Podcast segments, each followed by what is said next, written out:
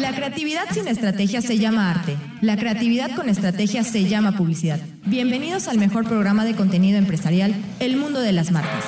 Y agradecemos como siempre a Coca-Cola, Impulsor Eléctrico, Recoba, ADO, Audi, Fase Asesores, La Pigua Mérida, La Isla, Corporativo AG.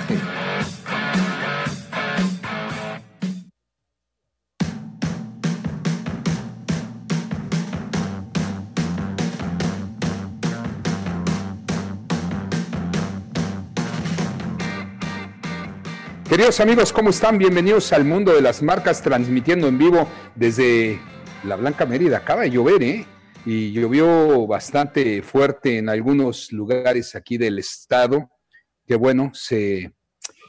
Pues hay bochorno, pero qué rico. Luego, luego el monte reverdece y las magias que hace la madre naturaleza.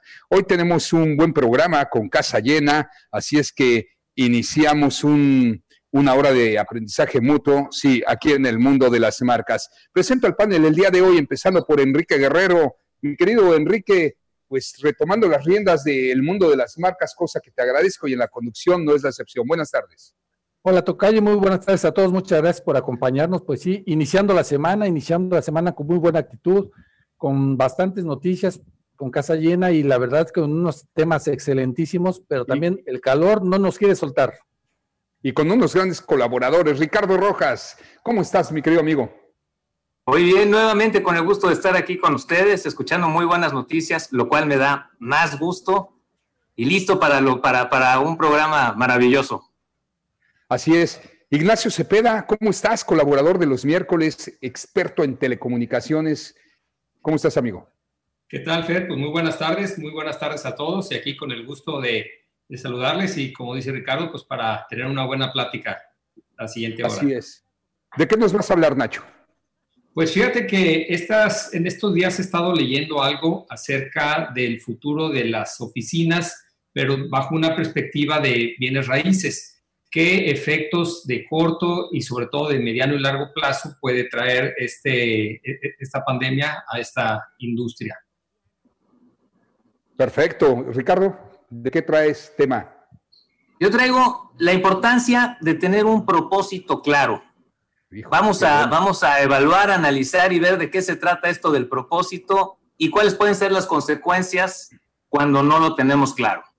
Claro, y, esto me lleva a los propósitos de Año Nuevo, que, hacemos todo, pero nada que ver. Ahorita podemos hacer un propósito de fin de semestre, de fin de pandemia, nosotros al menos eh, estuvimos trabajando, en lugar de preocuparnos, y esto lo quiero agradecer al aire, a Enrique Guerrero, mi, compañero y colaborador, nos dedicamos a reestructurar la empresa estos meses.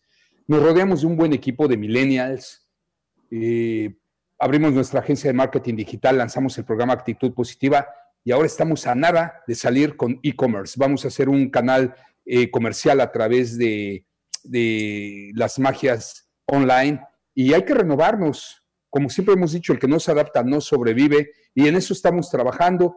Y es lo bueno que ha dejado esto, esto, que ya falta menos. Por cierto, invitar a la gente, Enrique, que no salgan de sus casas porque estamos a nada de cruzar del semáforo rojo al anaranjado. Sí y solo sí hacemos caso a las autoridades.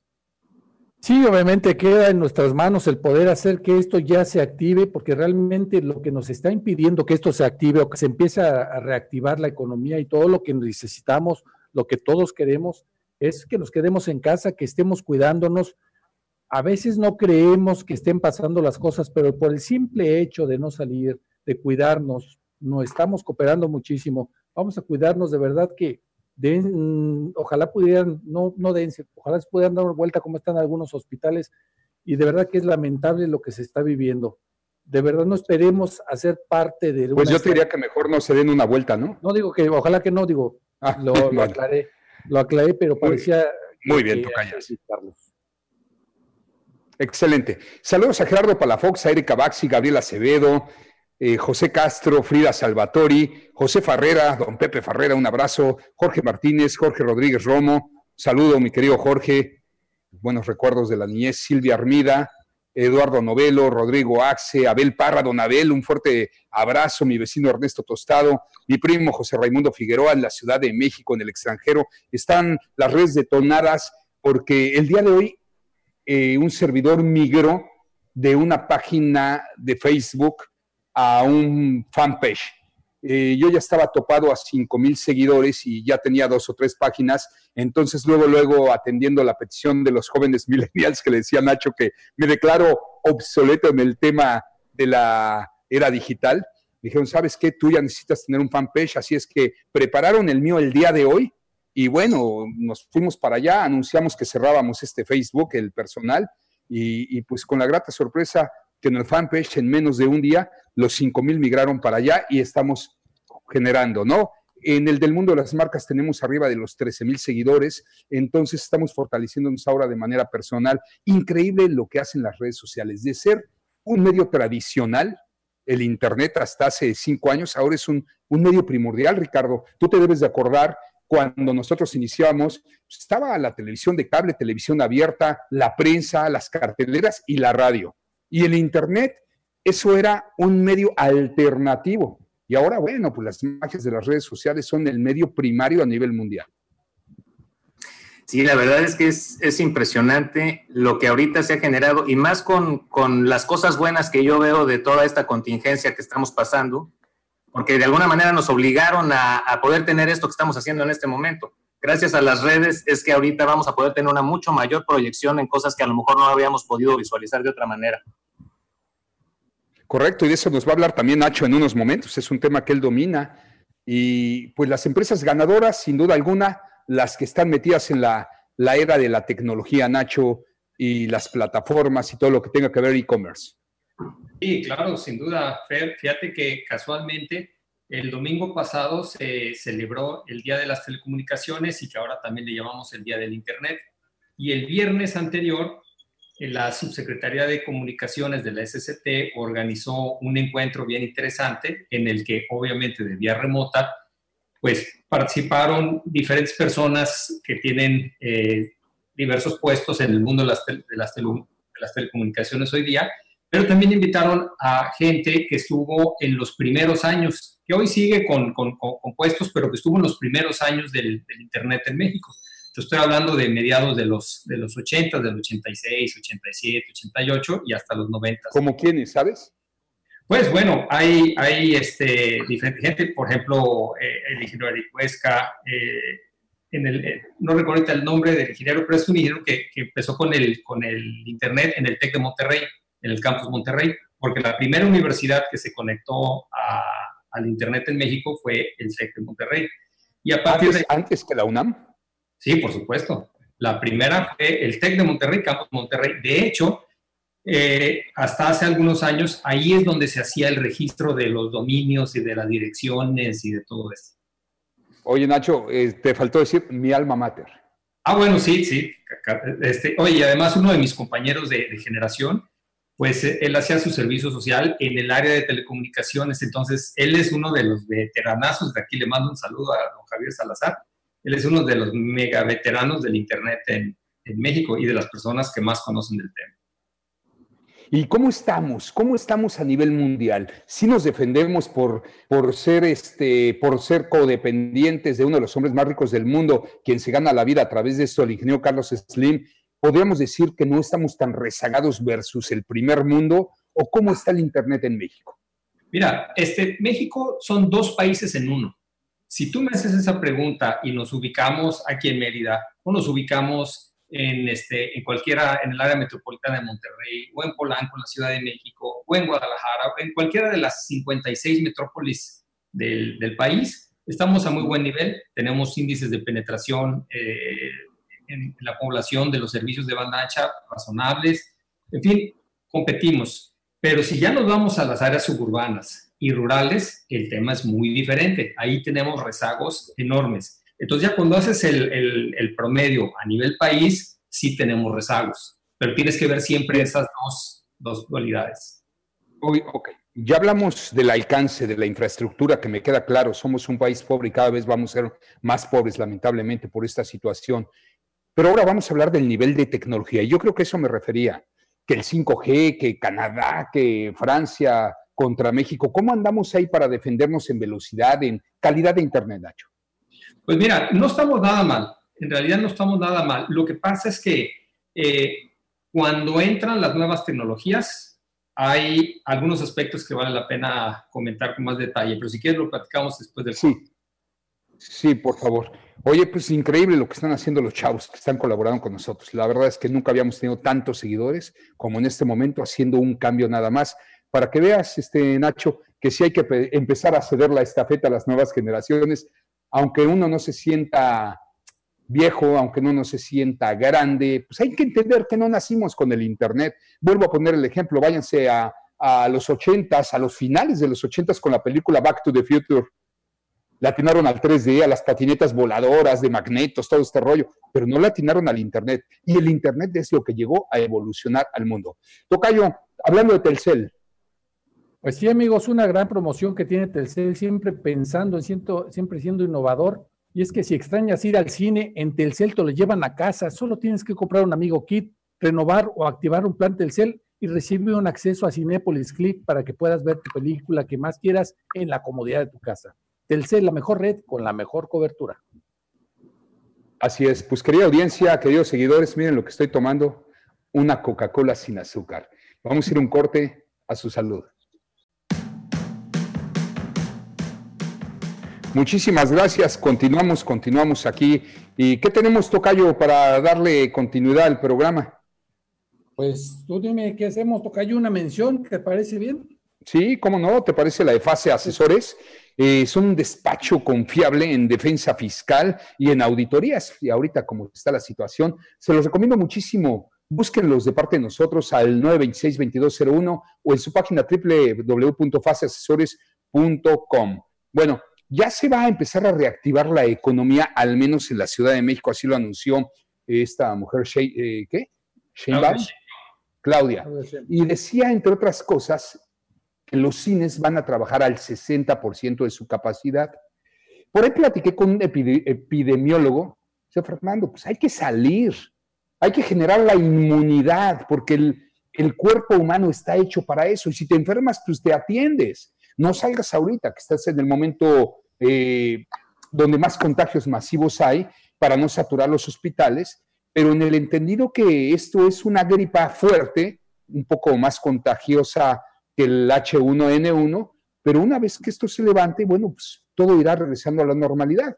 Y me decía, casualmente, porque no está de acuerdo con lo que está pasando él a nivel mundial, y mira que es especialista, es la primera vez en la historia que ponen en pandemia, una pandemia en cuarentena, a los sanos y no a los enfermos. Nacho Cepeda, ¿qué opinas? Pues bueno, todo el, toda la lógica de, de lo que está sucediendo hasta donde yo he entendido bien, es pues para generar menos demanda sobre el sistema de salud.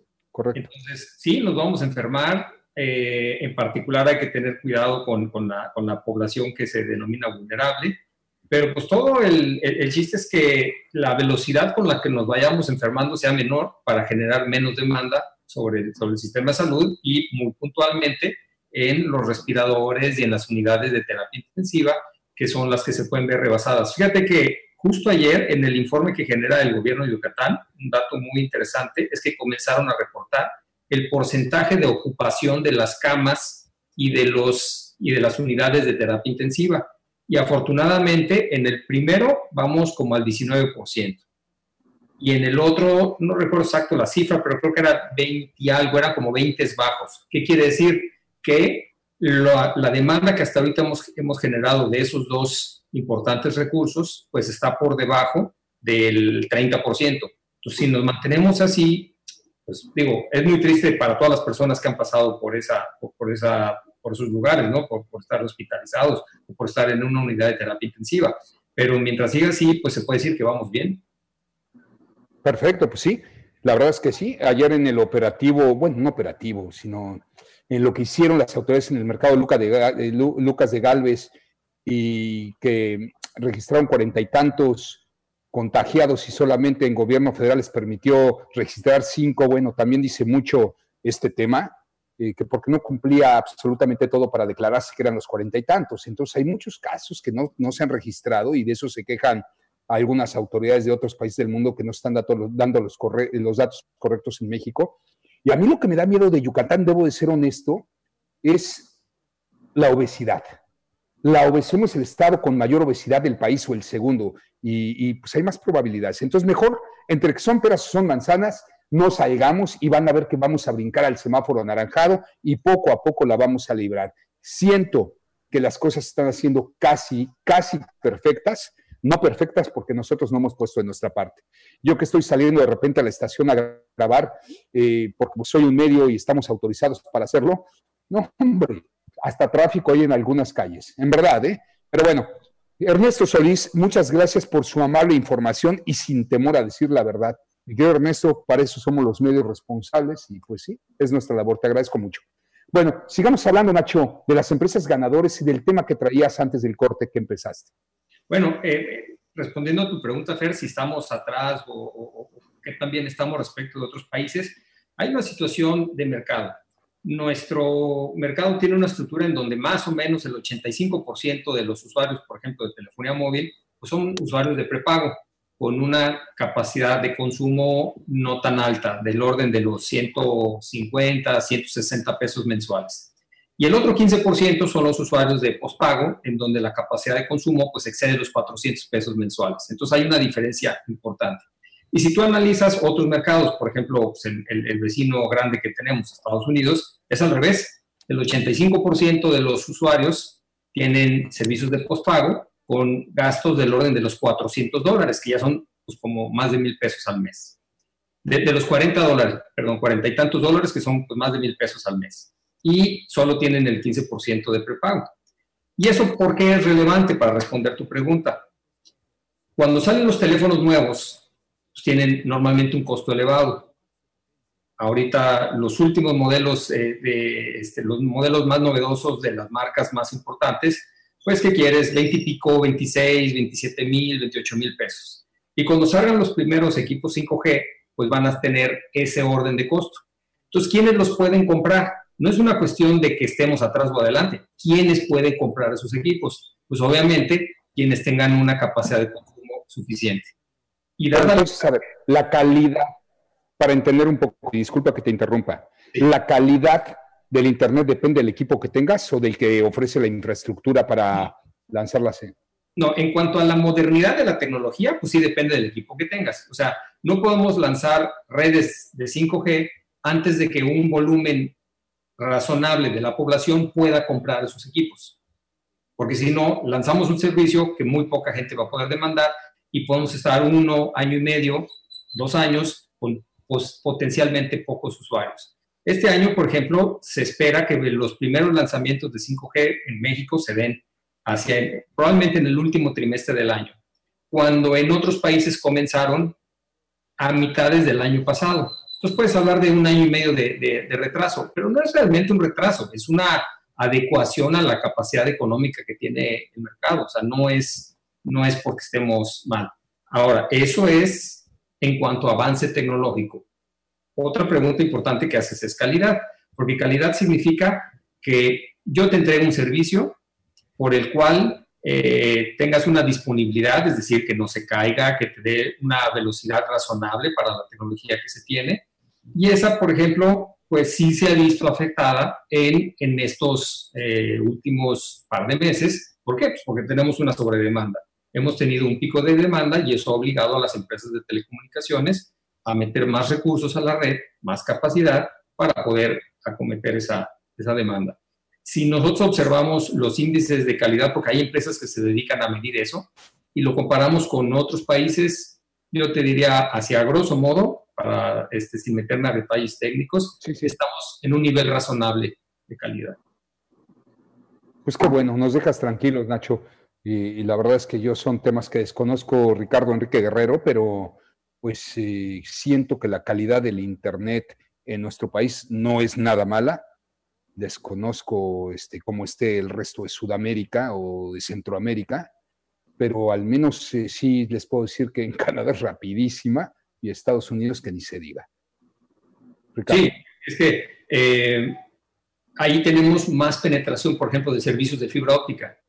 En México tenemos como un millón de hogares, un millón y fracción con fibra óptica. Y en otros países eso ya llega a niveles del 60, 70, 80% de los hogares con fibra óptica.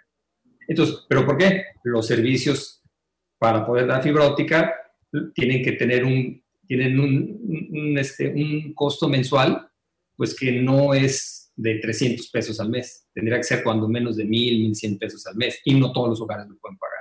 Entonces, nosotros podemos ah, tener cuando valga, cuando cueste 300 pesos al mes. Entonces, para eso necesitas que la tecnología sea barata. A duras penas podemos pagar la, el servicio eléctrico, que están llegando unos recibos carísimos. Hay que entender, hay que entender que estamos consumiendo muchísima energía más, pues estamos todos en casa. Imagínense los niños en virtuales, bueno, virtuales, perdón, digitales o en línea, nosotros consumiendo aire porque los que me están siguiendo a través de las redes sociales, el calor en Yucatán es terrible, pues claro que están llegando los recibos carísimos. Aunado a eso, no tenemos las tarifas homologadas al resto del país porque aquí pagamos las tarifas más altas, ya no podemos. Amigos de la Comisión Reguladora de Energía, amigos de la CFE, échenos la mano a los yucatecos, a los campechanos, a, las, a los quintanarroenses. Hagan lo que hizo AMLO con los tabasqueños. Ahí sí entró al poder AMLO y luego, luego les homologó la tarifa a los tabasqueños. Ayúdenos a esta parte del sureste. Antes de venir a dar el banderazo del tren Maya, apiádense de nosotros, porque la gente está trabajando para pagar sus recibos eléctricos. En verdad se los digo, ¿eh? Me llega mucha retroalimentación y me dicen, señor, con lo que yo gano, mis quincenas son para pagar el recibo telefónico y no se vale. Estamos, estamos en, un, en una contingencia, estamos en casa, requerimos de la energía eléctrica y es costosísima. Mi querido Ricardo, regresamos con tu tema, parte de Nacho, y ya nos seguimos con tu tema. Eh, antes, pues no es comercial, pero Grupo Impulsor Eléctrico te ofrece paneles solares. Soluciones en energías limpias, seguras y renovables. ¿Para qué? Para que inviertas, pero tarde o temprano pagues muchísimo menos esos recibos de luz de la CFE. ¿Cómo, cómo le pueden hacer? Pues métanse a su página www.impulsor.mx o al 920-6606, porque Impulsor Eléctrico genera tu propia energía eléctrica. Vamos un corte, no tardamos, regresamos. Continuamos con el mundo de las marcas.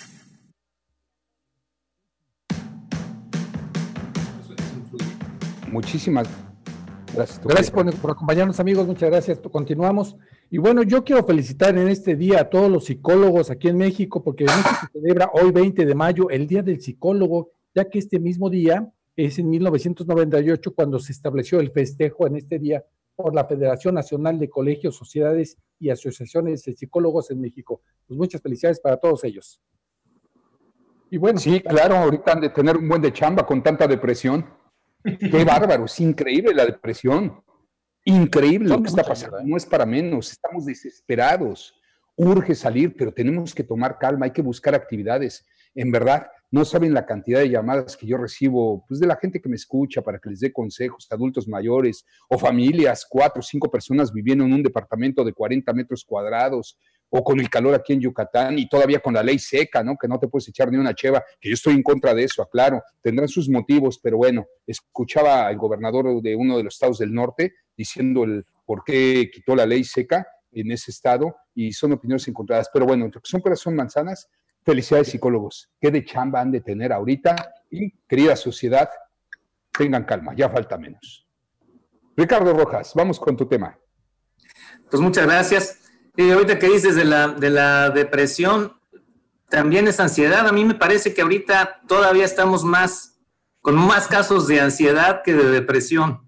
Que ahorita está más, más el miedo a lo que va a venir, más la incertidumbre, que finalmente, pues gracias a todos ellos por la labor que están haciendo, porque ahorita es fundamental para, para apoyar y hacernos ver las cosas de manera diferente, ¿no?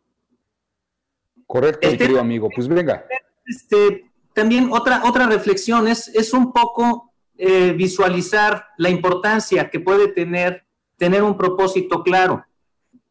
Veo una analogía, por ejemplo, si tú, te, si tú te vas en un barco, en un velero sin timón, ¿a dónde te dirigirías? Irías de acuerdo a donde la corriente te lleve, pero no estás eligiendo tú ni decidiendo tú. No nos damos cuenta que normalmente en la vida así vamos, que normalmente por, toda esta inercia y esta pues, cantidad de haceres con la que nos nos llenamos, perdemos de vista un rumbo que pueda ser elegido realmente desde donde, donde canta nuestro corazón. Muchas veces es para hacer más dinero, para hacer más cosas en donde creemos que vamos a obtener una seguridad o una felicidad y no, no nos damos cuenta que, que no necesariamente es así.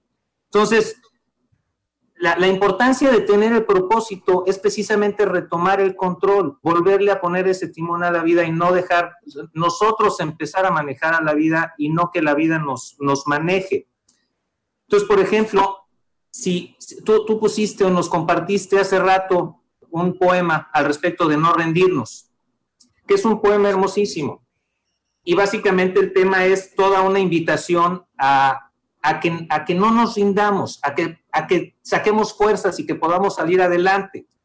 Si tenemos un propósito claro, parte de lo que nos va a dar esa fuerza es precisamente ser apegados o poder alinearnos a ese propósito. Si no es mucho más difícil, podemos, podemos escuchar no te rindas, ve hacia adelante y sin embargo, cuando las cosas se ponen difíciles no tenemos de qué agarrarnos.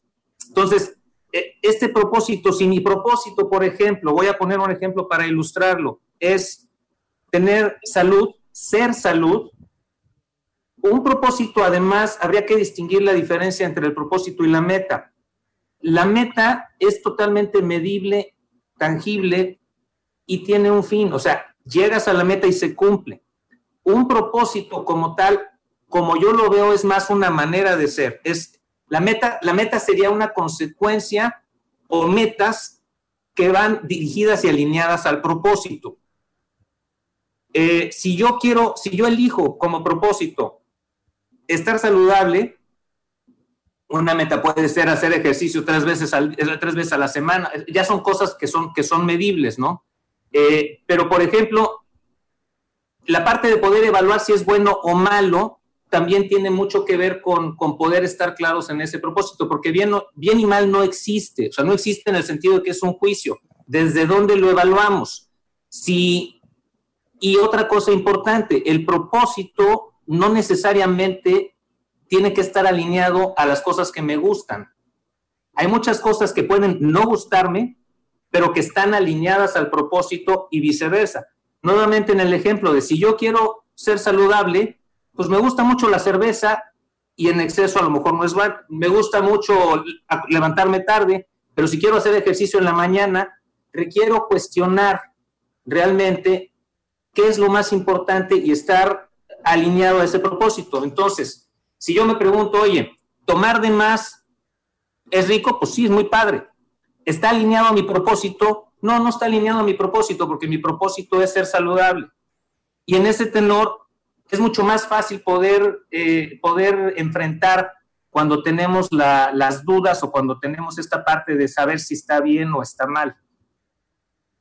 Por ejemplo, ¿cuál es tu recomendación ahorita en esta contingencia? Y participa mi querido Tocayo haciendo algunas preguntas, pero ¿cuál podría ser tu, tu, recomendación? ¿Hacer un propósito de que al término de esto vas a ser una mejor persona? ¿Vas a cooperar con el medio ambiente? Para mí, para mí una de las distinciones principales en ese sentido, y qué bueno que lo preguntas, mi Fer, es, este, lo comentábamos en una conversación que tuve con Nacho previa al programa. De alguna manera es saber desde dónde estaría yo haciendo ese propósito. Una de las, de las formas o de, o de las maneras en que yo puedo evaluarlo es si el propósito es inclusivo, entonces me dice que que de alguna manera está hecho desde el amor o desde, mi, desde la parte en donde estoy en el todo. Si el propósito es algo exclusivo, entonces no es que sea bueno o malo, nada más es que tú puedas distinguir desde dónde lo quieres elegir. Si lo pongo como ejemplo en una empresa, si yo quiero posicionar mi empresa como la número uno, en donde lo voy a medir a través de ganancias, pues puede ser en donde no, no necesariamente incluya o considere a mis colaboradores, porque yo puedo utilizarlos como recurso humano para mi propósito. Si las ventas son, son suficientes o, estable, o, se alcanza la meta que yo establecí, pues entonces estoy logrando mi propósito. Pero si mi propósito es de ser una mejor persona, como tú lo comentas, entonces yo estaría siendo no incluyente con ellos a mí me gusta mucho y cuando hacemos esta labor en las empresas, cuando ofrecemos este tipo de asesoría, es precisamente de sensibilizarlos para que, para que puedan determinar si realmente quieren, hablando de los, de los dueños de las empresas, lograr que su gente y su equipo, sus colaboradores puedan eh, trabajar en un equipo en donde sí sea una, un propósito común. Muchas veces no está claro, aunque parezca mentira, ¿no? O sea, parecería que todas las empresas tienen misión, visión, y a veces no necesariamente. Estamos hablando que es darle un sentido a la vida, darle un sentido a lo que estamos haciendo. Muchas veces trabajamos hablando de colaboradores, vamos y cumplimos o cumplen, pero porque a lo mejor no se les ha dado un sentido, no se les ha dado un camino o una visión de lo que se quiere hacer. Y es el ir día a día haciendo eh, lo mismo sin darle este sentido a lo que estamos haciendo. No le estamos poniendo el sentido a los objetivos que estamos haciendo cada día. Y es como la gente que también hace ejercicio. ¿Es para sentirte bien o para no estar enfermo en un futuro? Porque hay mucha gente que lo hace por eso. Porque en un futuro no quiere estar mal, no quiere dar lata, quiere tener una, una vejez más sana, pero no está disfrutando el momento ni lo bien que se siente en este momento. En, para mejorar la autoestima, ¿no? En este momento también. Pues yo, le decía el otro día, hoy en la mañana, porque yo estoy caminando un promedio de 13 kilómetros diarios con mi esposa, este, 6 kilómetros en las mañanas y 7 kilómetros en las tardes, y platicaba con ella, le decía, al término de esta pandemia va a haber dos tipos de grupos de amigos aquí donde vivimos. Los que se des descuidaron y de repente los vamos a ver gorditos o los superatletas, los que están haciendo de más ejercicio. Y también, pues dos tipos de, personas, las que van a ser directitos alcohólicos anónimos, porque aunque haya ley seca, te puedo asegurar que tenían su buena cava y le están pegando porque no tienen otra cosa que hacer. Y los que se desintoxicaron, nos, desintoxicamos tanto tiempo sin tomar, ¿no? ¿Sí o no, Nacho? Pues sí, sí, fíjate que es, muy interesante el tema que, nos trajo hoy eh, Ricardo. Yo le platicaba eh, que hace algunos años leí un libro de Salvador Alba. Salvador Alba es el actual presidente del TEC de Monterrey. Y el libro se llama Tu vida, tu mejor negocio. Y entonces en él habla de la importancia de tener una... Eh, lo pone en términos un poco más empresariales, pero dice, si en las empresas se hace planeación estratégica y se pone una visión y una misión y se ponen metas y todo eso, ¿por qué en tu vida no?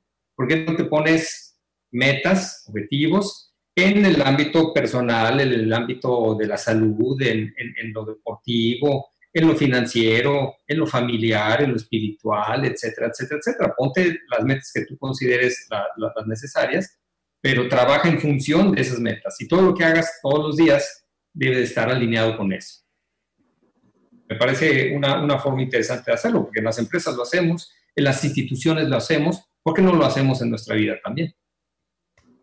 Vuelvo, vuelvo a lo mismo y pido una disculpa, no quiero herir susceptibilidades, pero el mejor ejemplo, los japoneses. Yo soy fan de la, de la cultura japonesa, de la mentalidad japonesa. La disciplina tarde o temprano supera la inteligencia. Y fíjense en este dato que les voy a dar. Los grandes corporativos japoneses no contratan a un obeso. Los únicos obesos que existen en Japón son los del sumo, para que me entiendas, los de este deporte. Porque ellos dicen que si tú no eres capaz de cuidar tu peso, no eres capaz de cuidar tu empresa. Ricardo. Totalmente de acuerdo. De lo, que platicabas ahorita, Enrique, otra, otra de los accesos para poder también aclarar es, este, en vez de por qué, preguntarnos para qué, pero lo vemos al regreso de este corte. Perfecto. Siéntete, chef, por un día. Hoy es el touch de la semana. El touch significa el ombligo de la semana para los que nos ven en redes sociales. Una palabra muy, muy maya, muy yucateca. Y como es el touch, hay que cocinar, tocayo. Así es, amigos. Entren a la página nutriendotuvida.com y así van a disfrutar de un delicioso platillo en compañía de su familia. Y de verdad que nos hace mucha falta nutriendotuvida.com de Pastas La Moderna. Nos vamos a ir a un corte y en un momento regresamos. Continuamos con el mundo de las marcas.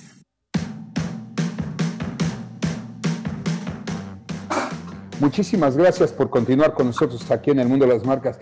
¿Qué soy yo? Hasta volteó el operador. Un gato, ¿qué no? ¿Verdad? Aquí a nuestro amigo del Grupo Fórmula volteó. ¿Qué pasa? No, no, bueno, qué, qué, qué chistosos los noticieros ahorita. Estaba viendo el, el de Televisa, donde estaba Loret Mola antes, que tienen un segmento de las cosas curiosas que pasan atrás de las cámaras mientras estamos en home office, trabajando, estudiando. Y bueno, no, me tocó ver este, una señora asiática que estaba conduciendo un programa o en una junta y atrás una pelea de gatos durísima y muy, muy divertido. Espero que no nos pase no estar en la estadística, porque también vi otro por ahí, nada agradable. Pero bueno, ¿con qué más cerramos? Entonces, eh, los propósitos a partir de que la cuarentena se levante, al menos en Yucatán, ¿cuáles van a ser, Ricardo? ¿Cuál es tu recomendación? Cuestionar al máximo para qué. Hacer la distinción de, de que cuando nos escuchemos preguntándonos por qué, lo que nos vamos a contestar son las justificaciones del por qué no lo hacemos. Cuando nos preguntamos para qué, es cuando puede aclararse mucho más hacia dónde quiero ir y para qué lo estoy haciendo. Y, básicamente... ¿Eh? ¿Cómo, ¿Cómo, visualizas las cosas? Y, y, lo voy a decir al aire, porque ahorita en el corte platicábamos y me gustó mucho cómo manejaste la situación de nuestra plática tras bambalinas, Ricardo. Pues yo estoy disfrutando esta pandemia, estoy disfrutando, bueno, no la pandemia, sino la contingencia en casa, obviamente, porque es cada 100 años y no la voy a volver a repetir. Entonces estoy disfrutando el momento. Eso es una manera positiva de ver la vida. Mira, un propósito, Fer, puede ser que es uno de los que yo puedo tener, no depender en lo absoluto de lo que pase afuera para que eso mueva mi estabilidad emocional. Evidentemente es dificilísimo y se requiere de mucha, o sea, de ser, de ser implacable y de estar muy presente a no soltar ese propósito. Si mi propósito es no dependo de afuera, mi felicidad no depende de afuera, mi, mi paz no depende de afuera, porque hay algo mucho más allá de eso, con pandemia o sin pandemia es mucho más fácil explorar y buscar cómo sí, porque el presente es lo único que tenemos. Entonces, el propósito, uno de los propósitos para mí ha sido ese, es el reto ha sido enorme porque obviamente vienen, hay muchas perspectivas de pérdidas, hay muchas situaciones que, seguramente van a modificarse, en donde a lo mejor va a haber carencias para, para mucha gente en esta modificación. ¿Cómo puedo enfrentar eso para que eso no me defina, para que eso no me quite la paz? Ese es uno de mis propósitos. Tocayazo, ¿cuál es el tuyo? Pues mira, yo lo que siempre he dicho y que me lo he dicho muchas veces aquí, yo tengo esta opción de decir, hay dos formas de disfrutar la vida, de vivir la vida. Una es deseando lo que no tienes o disfrutando lo que tienes en este momento. Esto es parte de lo que yo trato de hacer siempre, de disfrutar, de darle sentido a lo que estamos haciendo y también disfrutar, disfrutar hasta inclusive de las cosas malas, porque no se vuelven a repetir, no las vuelves a aprender. Entonces, si no las disfrutas, no las vas a poder aprender y no vas a poder hacer de esto una experiencia. Nacho. Pues mira, Fer, yo creo que eh, yo en lo personal, yo veo dos cosas. Una es disfrutar a la familia, en la convivencia que ahorita estamos eh, teniendo, que probablemente pues, no lo vamos a tener eh, con la misma intensidad, que eso es algo muy bueno. Y la otra, en lo personal, pues yo me he puesto como objetivo aprender cosas nuevas en esta, en esta, en este, en esta pandemia. Y en particular me he puesto a estudiar el desarrollo de, de apps para teléfonos celulares y ya desarrollé mi primera app. Ya luego les cuento, pero en las siguientes par de semanas espero ya publicarla en el App Store. Excelente. Pues mira, por ejemplo, otro puede ser, otro, otro mío es no quejarme.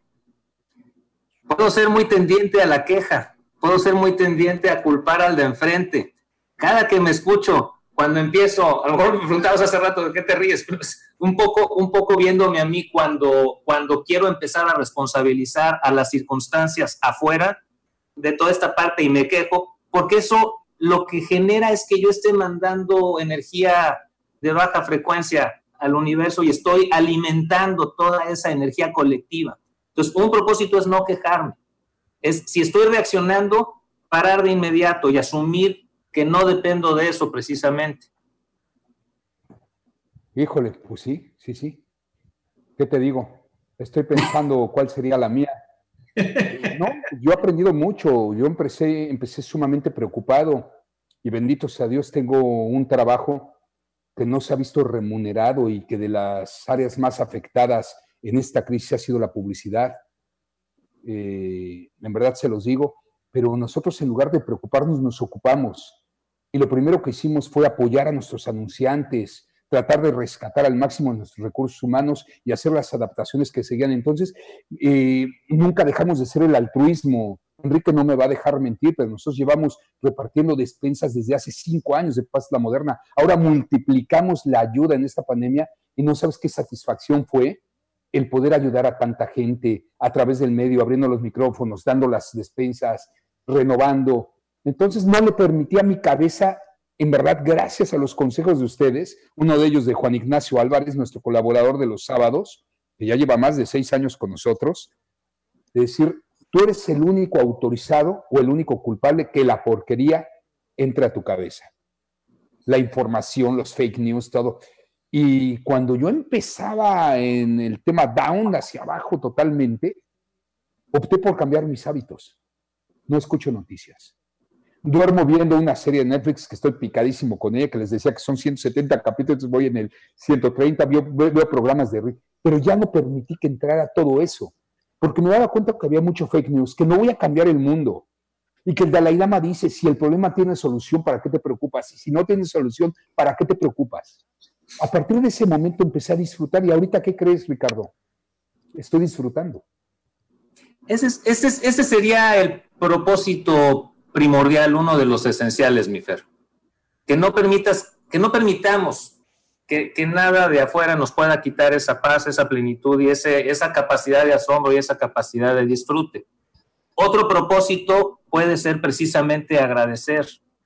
Agradecer, o sea, conscientemente parar una, una, una hora, o sea, un, cinco minutos cada hora, un minuto y agradecer conscientemente lo que en ese momento podamos ver. O sea, para generar un hábito en donde nuestra atención esté puesta en lo que sí tenemos. Tenemos la tendencia inconsciente a, manejar una visión de carencia en general y no apreciar lo que realmente tenemos. Entonces, otro propósito puede ser agradecer y una práctica pues, puede ser la que acabo de mencionar. Otro más, otro más que, que también me parece maravilloso es ¿Cómo sí? Sí, no, cómo no, cómo sí. Y en eso estuvimos trabajando, Enrique. ¿Cómo sí? Enrique, Enrique no va a dejar mentir. Nos ocupamos. En lugar de desocuparnos, nos ocupamos. Es correcto. Sí, buscar las formas de las cosas que tenemos que hacer, los ajustes que tenemos que hacer, estando más al pendiente y siendo más empáticos de lo que se está solicitando la gente, de cómo podemos apoyar y cómo podemos también nosotros apoyarnos para seguir adelante. Eso es lo más importante. ¿Cómo sí? ¿Verdad, Nacho? Pues sí, así es, así hay que, así hay que pensarlo. Pensar positivo atrae acciones positivas y si haces cosas positivas, pues los resultados deben ser así. Y aunque no todo te salga como lo planeas, pues busca la parte que sí te salió, busca el lado positivo de las cosas. Por supuesto, porque son adversidades de la vida, pero toda adversidad va a generar una oportunidad también. Sí, y solo sí, ves el cómo sí. Ricardo Rojas, me gustó mucho tu tema, te agradezco muchísimo. Pues al contrario, qué bueno que les gustó, como siempre. Un placer. Nuestro propósito del mundo de las marcas es continuar con este gran equipo de colaboradores durante mucho tiempo. Nacho Cepeda, muy amable, gracias. De nada, Fer. Luego hablamos entonces del tema de las oficinas, se nos quedó pendiente para el siguiente miércoles reclámale a Ricardo, pues, estuvo muy bueno el tema. Oh, no, qué bueno, pues el chiste es que, el chiste es que, que, aventemos contenido útil para, todos. Oye, y es que en lugar de dar el de las oficinas, pues dimos el del internet también. Pero bueno, se puso más tarde el programa, mi querido amigo. Tocayazo, te agradezco mucho todo tu apoyo. Muy buena tarde a todos, pásela muy bien. Vamos a seguir con la programación de Grupo Fórmula Yucatán. Ahora, a continuación, Pepe Cárdenas. Vamos a enterarnos qué sucede en México y el mundo en voz de este gran comentarista. Nosotros seguiremos hasta donde Dios nos lo permita, de lunes a viernes 5 a 6 de la tarde, sábados de 10 a 12, ahora con actitud positiva lunes, miércoles y viernes de 11 a 11.30, todo el tiempo redes sociales. De casa, desde casa, desde la oficina, desde donde sea, a seguir trabajando, porque no hay crisis que soporte. 10, 12, 14 horas al día, aún desde casa y con mejor actitud. Correcto. Muy buenas tardes.